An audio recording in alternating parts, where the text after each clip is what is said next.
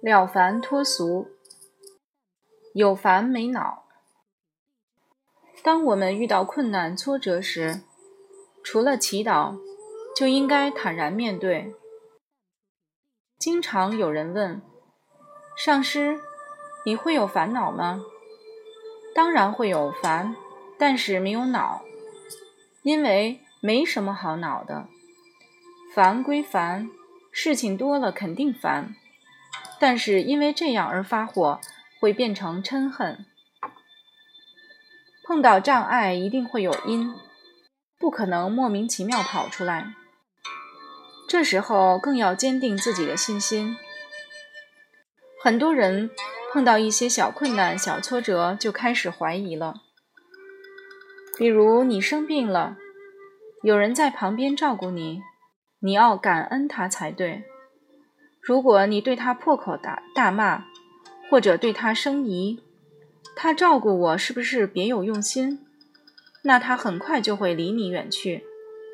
受苦受难的还是我们自己。遇到痛苦挫折，更要坚定自己的信心，这样才能渡过难关。有一个台湾弟子移居美国洛杉矶，希望找一个台湾人的房东。有比较可靠的便宜房子住，他真的顺利找到一个这样的，非常高兴。订合同时，房东说：“我有个房间储存了一些自己的东西，其他房间都租给你，我的那些东西锁着就好了。”他一想，也没有什么不可以的，就同意了。第二天早上，他看到房东从后院小门进出。原来保留的那个房间是房东自己住着，他很生气。你不是说这里面是放东西吗？怎么现在是人住在里面？房东说：“我住在里面有什么问题呢？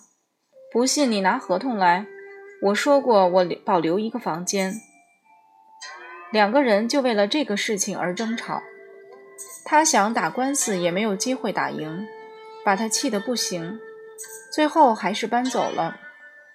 一开始觉得自己运气好好的，一下子变得很沮丧。他出去找了个酒店，住了不到三天，又碰到一个台湾人要调回去工作，着急把房子租出去，是一个大别墅，还很便宜。所以有些事情不能看当下发生的情形。有些时候，我们不要看当下这一个小挫折，就认为它是负面的。也许它就是一个成功的来源啊！这就是古人所说的“福兮祸兮福之所以”。宇宙万物的本性都是一体两面性的，就像手心和手背的关系一样。我们的内心之所以分别。是因为我执的偏好，总以自我的内心满足来定义事物的好与坏、顺与逆等等，烦恼和快乐也因此而被看待和在意。